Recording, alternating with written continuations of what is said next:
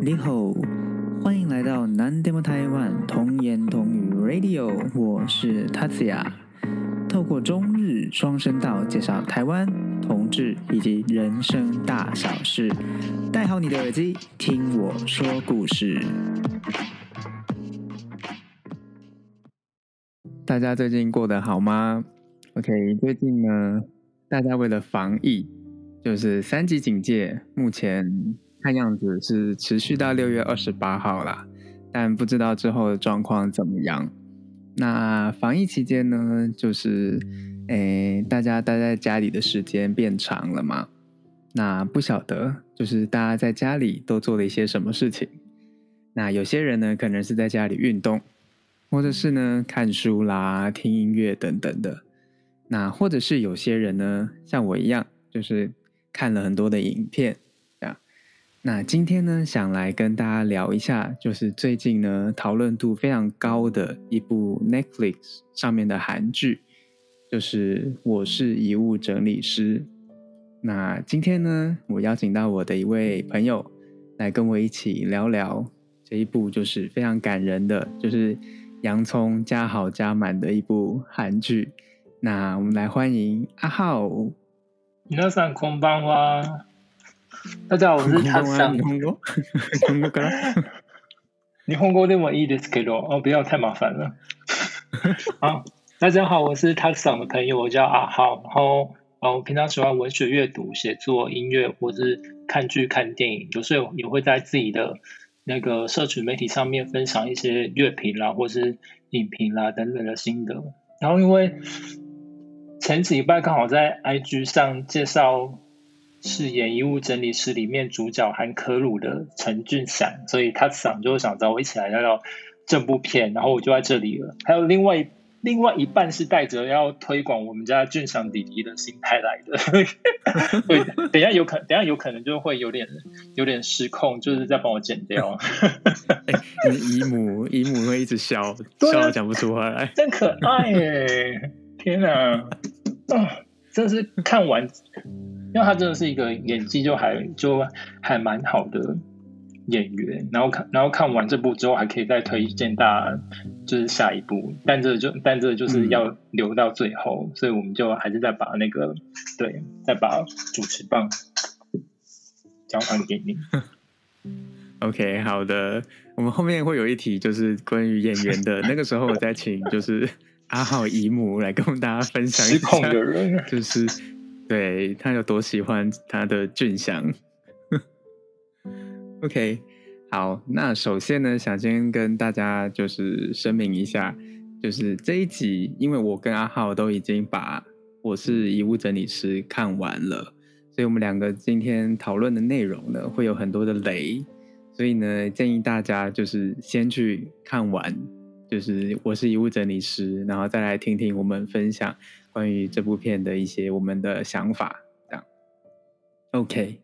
那首先呢，想要先问一下阿豪，就是呢，当初一开始你为什么会决定想要看这一部片？是我在疫情之前是几乎不追剧的，就是有订的，但但很很少看，可能很有话题的会稍微会稍微看一下。然后因为这部片上的时候刚好是就。刚发布三级警戒，然后在但在在在那礼拜五，我的那个脸书或 IG 就已经被大洗版了，而且很多人就直接分享那海报出来，然后然后我就看到说，哎，中间那个拿着一个大盒子又齐刘海的弟弟，那蛮可爱，不知道这是谁。然后就这部片好像很受欢迎，应该是之后可以看一下，就是这么肤浅，这么肤浅的原因。因为后后来后来疫情就真的让人焦虑，然后就觉得嗯，应该可以看个东西来稍微转换，来稍微转换一下心情。就看完就真的觉得哦，实在是太值得看，因为它里面真的还蛮多，就是让你觉得很暖心，还有很就是又又有有深度，不是单纯为了嗯赚大家眼泪硬塞一些没有没有没有意义东西。我觉得故事很多机关跟情节其实都。顺得很好，嗯，大概是这样子跟这部剧接上线的。嗯哼哼，那我一开始也是蛮好奇的，就是看到很多人在讨论嘛，然后呢就想说，看他的片名，他片名写说遗物整理师，就是第一是跟死亡有关系的议题。那平常我想有时候看剧也是，我对死亡的议题是有时候还蛮有兴趣的。例如说，之前看过什么台湾的电视剧，像什么《住进事务所》，或者是去年的什么国片《孤味》，这些其实都跟死亡有关系嘛。那一方面是对死亡的议题有兴趣，那另一方面是真的很好奇，说所谓的遗物整理师到底是什么，就是从来没有看过这个概念，嗯，所以才会想说来看一下这部片，这样，嗯。这种渊源是不是听起来比较有深度啊？然后像我就只会讲说什么看到那个阿 阿迪很可爱，就觉得可以来看一下。不好意思，我就什么没关系，就是 没关系，重视颜值。深度的话我也喜欢。但是，哎，我们要来聊角色嘛？因为我觉得可鲁的设定就真真还真还蛮还蛮特别的。就是我们先来聊一下演员好了。对啊。聊演员哦，现在就要推，现在就要推荐演员。对啊，让你先推，就姨母先推荐一下。你这样子，这样子很刻意耶。什么叫我很刻意？不是，我是说，就马上要推荐推荐演演员。那那我讲俊祥的爱还蛮……那我要讲一下，就他就他给我的访纲里面有一题是剧中演员谁表现让你最深刻？为什么？然后我我马上就打说，当然是韩可如，又是在我这个搞 搞伤。没有啊，因为我觉得他那个角色的设定很特别，就是很一丝不苟，然后讲话很像机器人。可是，就是因为，然后就是会有很很多很直线式的言行的输出跟跟输入，就他本他本人就成为一个非常强大的资料库，然后随时可以接受别人直接传来的指指令，然后完全就记住那些很庞大的资讯。但还他，但他也可以把那些。把那些东西就是原封不动的，就是告告告诉你，然后讲话就很像机器人。然后你在其实在看的时候，你就会觉得，哎，这角色其实应该应该还蛮难的，因为他要，因为大部分人演，大部分的人在表现自己的情绪的时候，一定都是会很有一些 波波动在。但这个角色他其实从就是因为他有雅斯伯格症，所以所以这算是那个病症的其中一个其中一个特征。那在外在的显征上，就很多很多情绪不会太显露，或是会很很漠然，跟讲话就是像机器人那样。哎，他其实全部都，他其实全部都是就讲非常完美的敬语。所以我觉得，如果要如果要学韩想学韩文，因为想要讲的很。标准没有没有没有没有一开始不要追求太口语的那那些人的话，是看他讲话还蛮不错，因为因为他真他真的都很自字正腔圆，跟每一个字发音发音都都很清楚。然后我觉得这角色很不容易，是因为他他的内心是很复杂，就是他看起来一样对很多事情都很漠然或很面瘫的，还是很很。很冷静，可是反而是，可是反而他其实会透过很多呃言语上面，还是优美的动作里面来展露他当下的一些情绪，然后在那些漠然里面让他的情绪饱满。我非常喜欢最后一集的那个，就是他帮他爸爸整理遗物的那片段。嗯，哎，你有你有记得吗？就他就他后来就发现。发现了他爸的手机，然后就打开，里面就有对。他爸生前录给他的影片，然后，然后因为他爸会留一些就是空间，让他们让可鲁可以进来，在他的话语之中互动，比如说，比如说他爸可能问，就是问他什么话，然后，然后，然后，然后他就会他就会无声的点头，或是或或是或或是说，或者说问他说，哎，你每天都要代替。代替爸爸对自己说，然后可鲁就说：“你做的很好，谁是世界上最帅气的人？”韩金佑的儿子韩可鲁，就那 那那那几段，我真的觉得很棒，因为因为其实你可以看到他在他演的时候，就是可鲁不是会把自己情绪很很很外显的，他不对他不会嗯直、他不会直接哭，但是他但是他他的那个眼眼睛里面你是看到有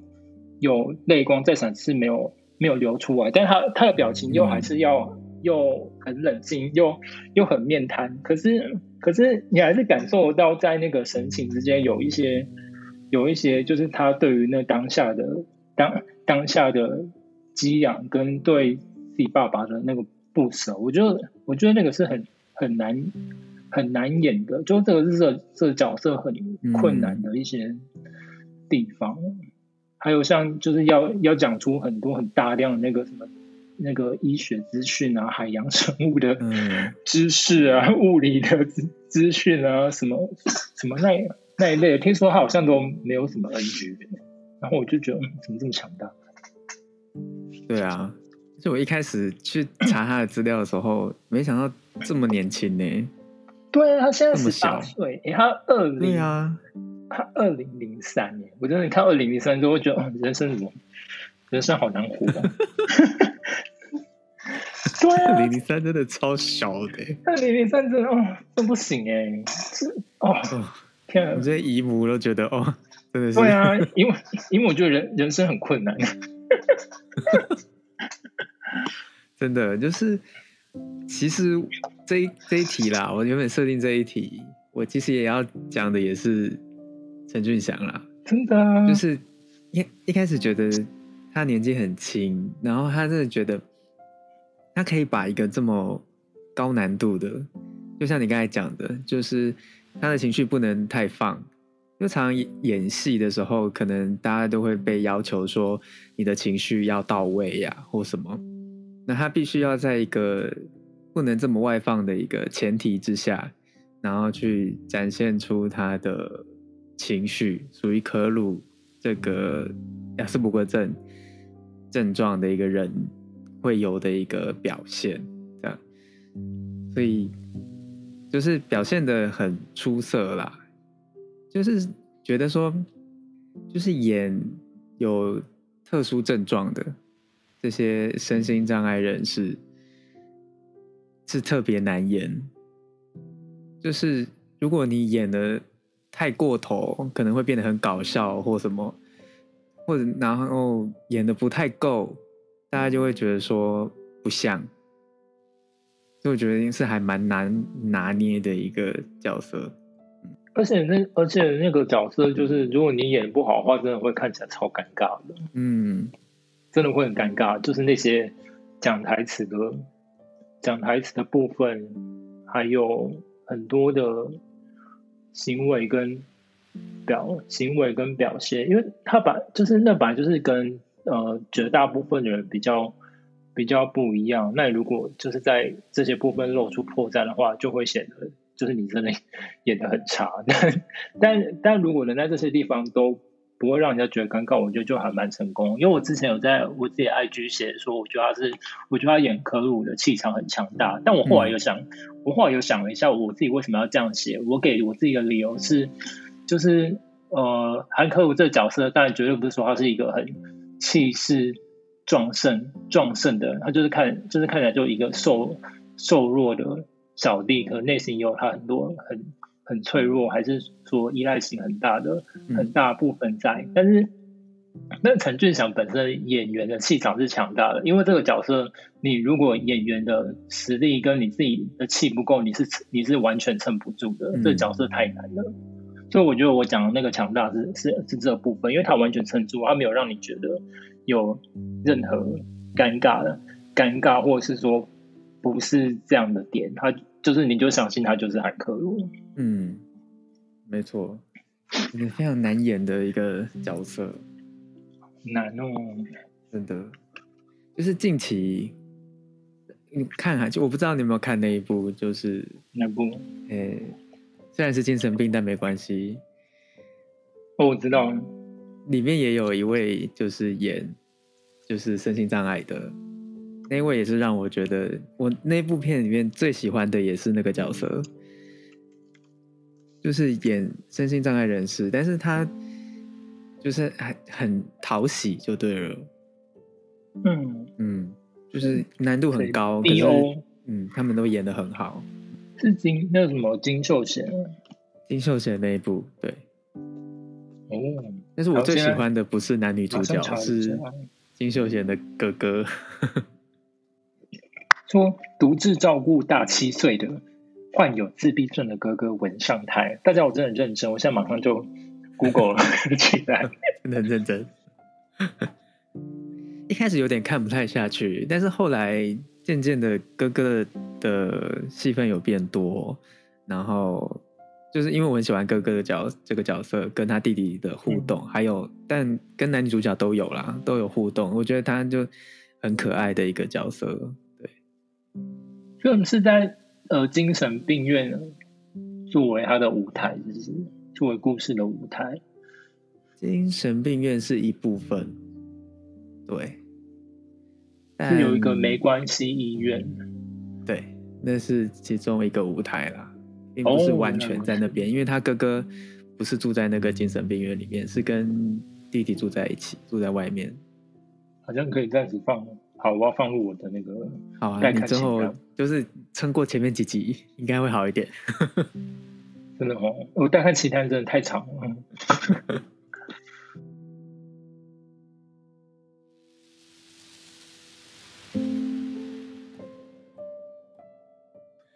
OK，那再来，哦我想要就是好奇，想要问一下，好就是好剧中有好几次的遗物整理嘛？那嗯你其中印象最深刻的是哪一次？那是为什么是那一场？哎、我其实列了五五个，有有五个故事是我比较喜欢的。嗯哎、我真的嗯我我真的很贪心，我要讲，我是很难割舍第一吗？就是我因为我觉得这部戏很好的，很好的是它其实嗯，把它其实有很很多的议题性，就是社会百，就是你可以在里面看到社会百态，它不会嗯只有专注在某一个阶级或是某一个身份的人，那像是。就劳动安全啊、无良业主啊、统治啊、人口人口贩卖啊，还是说甚至是呃把世界上有遗物整理师这样的职业的这件事告诉给大家，都是它呈现蛮多不同的面向的一个的一个地方。然后对啊，所以很很多其实都还都还蛮有感的。还有像嗯，我喜欢那个工伤过世的年轻人，然后还有、还有势力的儿子，然后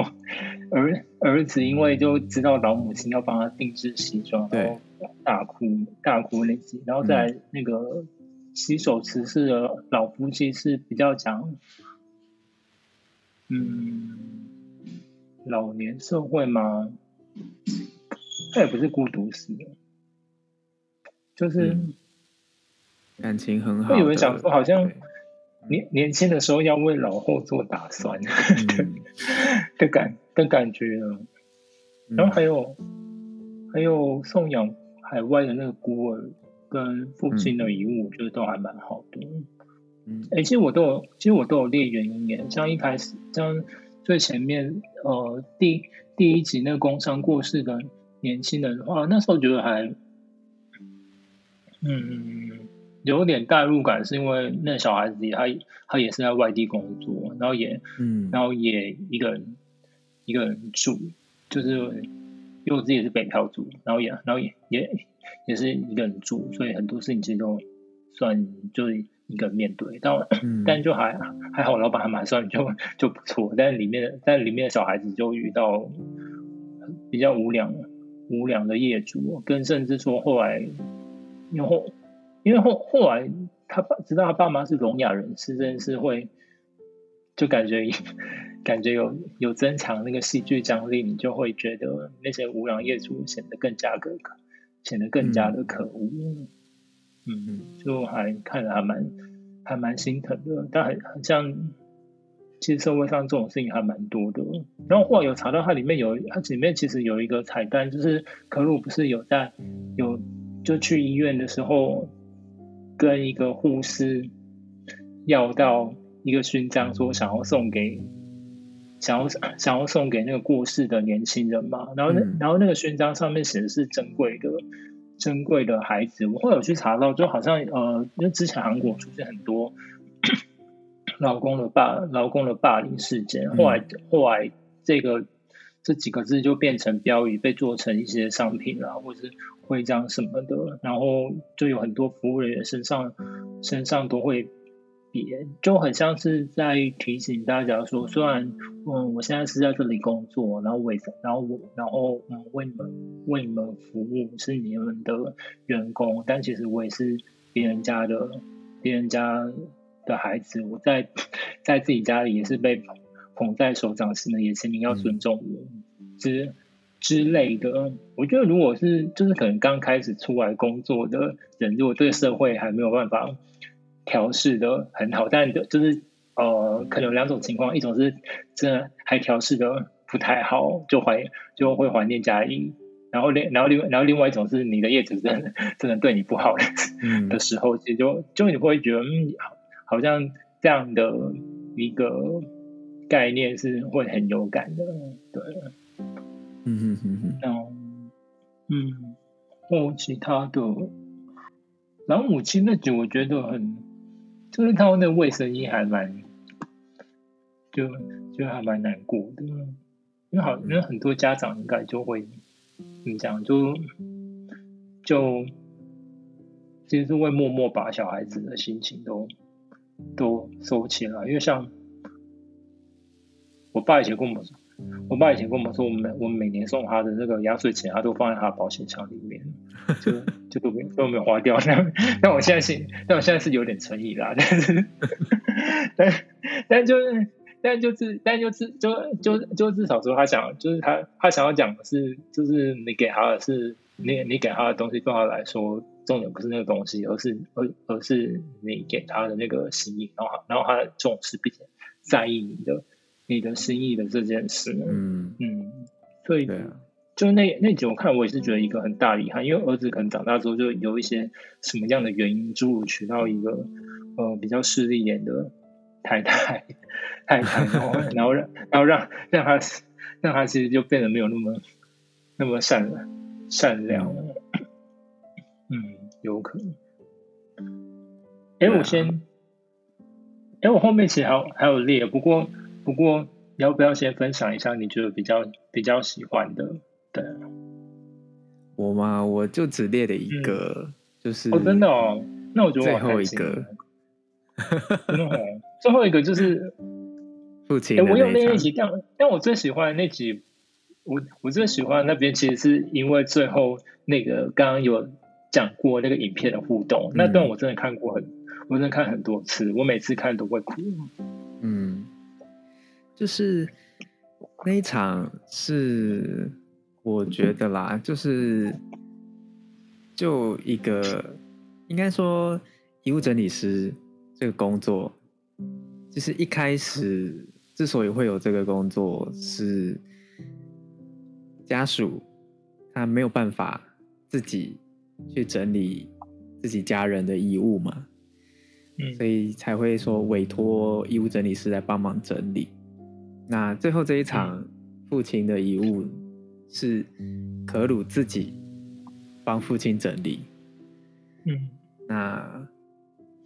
我觉得是一件非常困难的事情。虽然说可鲁他可能有时候他情绪并不是这么的表现出来嘛，但是我相信他心里一定也是很舍不得的。嗯，就是你看他。把父亲的骨灰一直留在家里，就可以其实可以知道说他其实是舍不得父亲离开的。嗯，但是最后他去了一趟釜山，然后回来，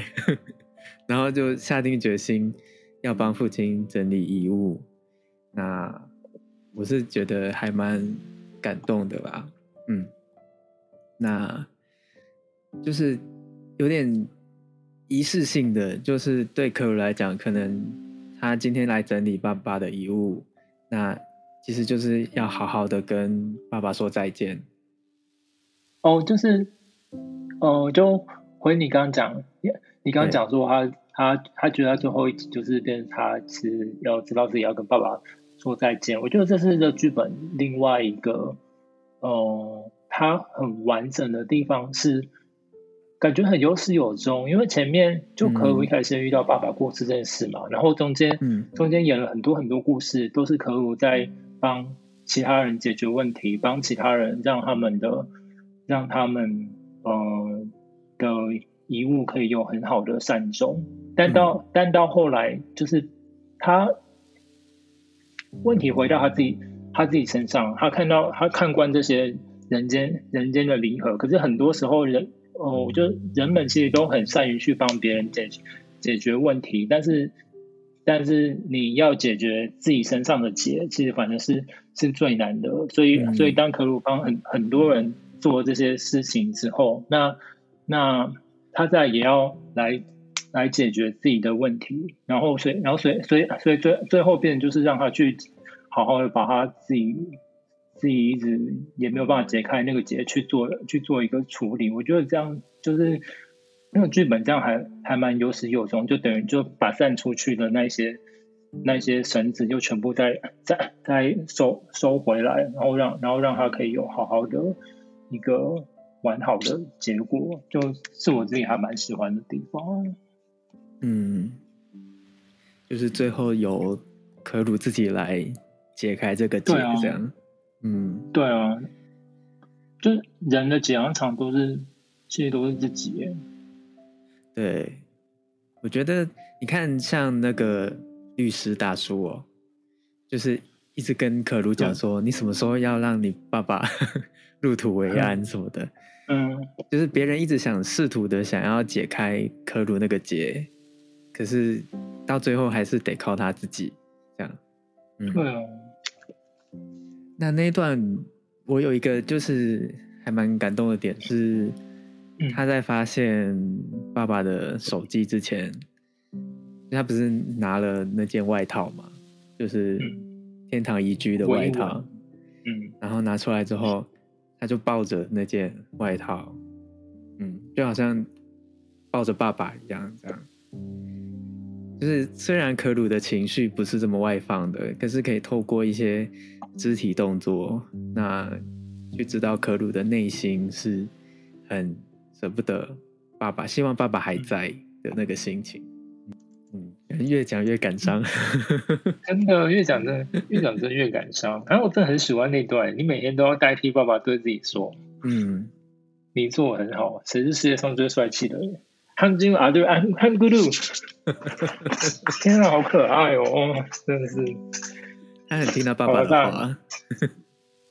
哎、可是我那段真的觉得，就是因为因为我其实看剧是会一边思考合理性的人，然后、嗯然后然后我我会去脑补说，就是他虽然虽然没有剪进去，可是也许有可能是怎样，然后这件事就会变得合理。然后我就想，为什么要帮男的录这影片，然后还要等到这时候他自己打开手机，然后才看到那真的哦，他爸爸的手机为什么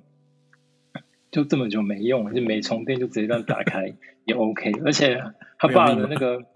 他爸的相簿其实蛮干净的，就是都是一些很正直的照片，就是都是可录的照片。不好意思，那我就是我只是想到说他怎么他爸他怎么知道他爸的密码，还是他没有锁？哎、有有密码吗？我忘了、哎，有密码吗？没看到解码的画面呐、好好像没有密。脑补。对啊，而且为什么又是就是刚好留下那个影片，然后都特地录，我就怎么怎么不传一下，或者 对啊，他怎么他怎么那么有就是信心说科鲁一定会看到科鲁一定会看到啊？还是、啊还是搞不好本来就没有特地想让他看到。你有你有看过什么米奇妙妙屋吗？那是什么？就是迪士尼的那个三 D 卡通，然后是嗯。有那个迪士，就是迪士尼那些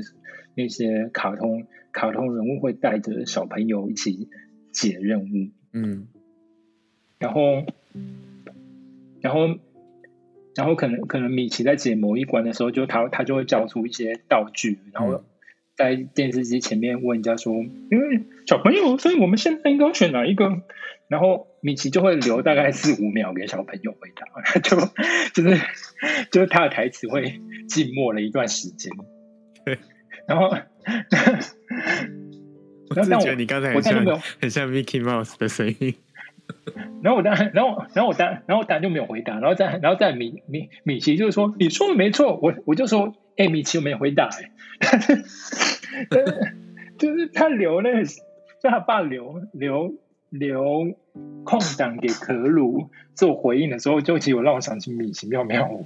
嗯，但就还蛮感还蛮感人的，所以是很 OK 的。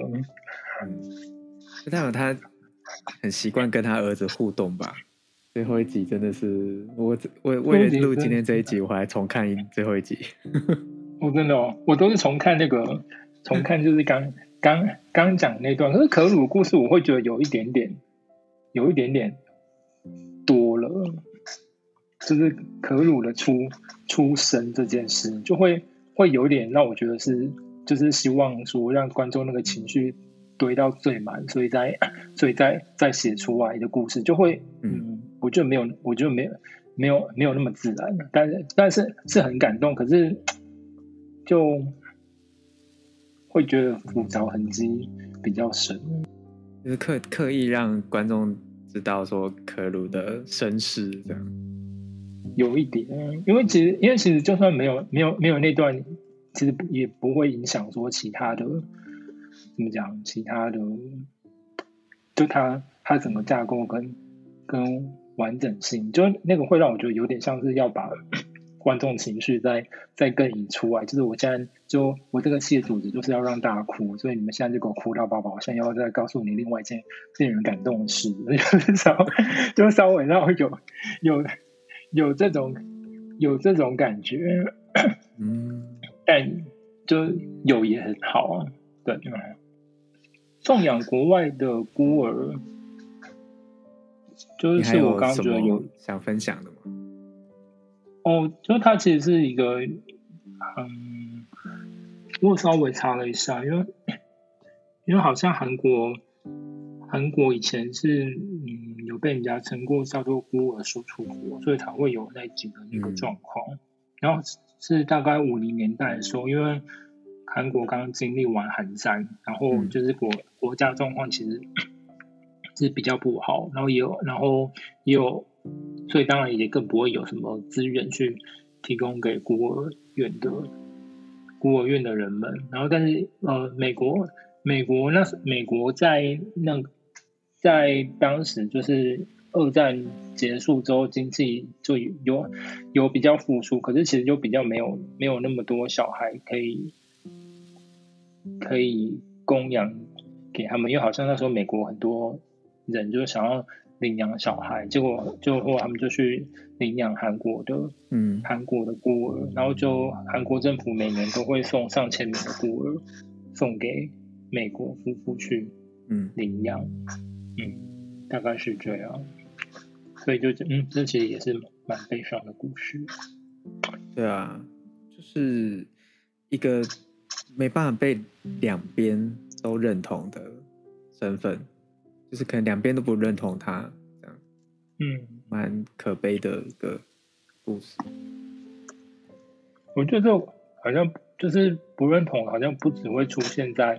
这个情况，因为呃，我有一个朋友，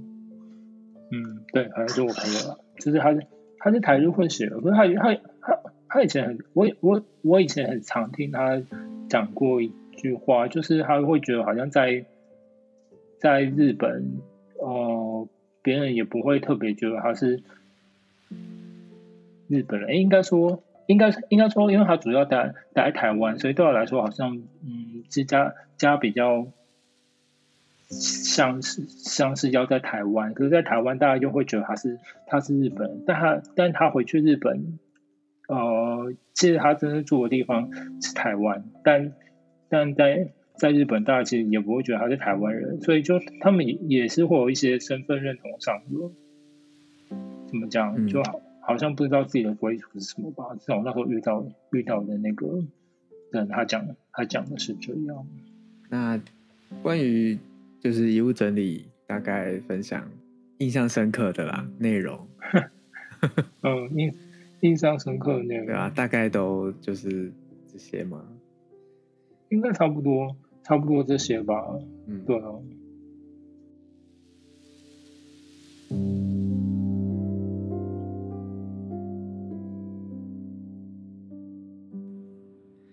好的，那以上呢就是上集的部分。那因为这一次就是录音的时间有点长啦，所以我想说就是把它分成上下两集。那下集的部分呢，就会下礼拜才会公开。OK，那非常感谢大家的收听。那最后呢，一样呢不免俗的再宣传一下，因为我想说应该有一些呃听众是第一次听我的节目。那到最后呢，就是我惯例的都会稍微宣传一下我的一些呃 IG、推特，那还有我的 email。那这些呢，都是可以跟我互动的一些方式。那这些连接，OK，对了，还有就是节目的问卷，就是除了 IG、推特，还有 email，还有节目的问卷。那这些连接呢，都摆在我的节目的介绍栏里面。那欢迎大家来跟我互动。那我的节目呢，就是希望更多的人可以听见嘛，所以希望就是各位听众也可以介绍给你周遭的朋友。那希望大家呢也可以订阅我的频道，或者是呢给我好的评价。那我们就下次再见喽，拜拜。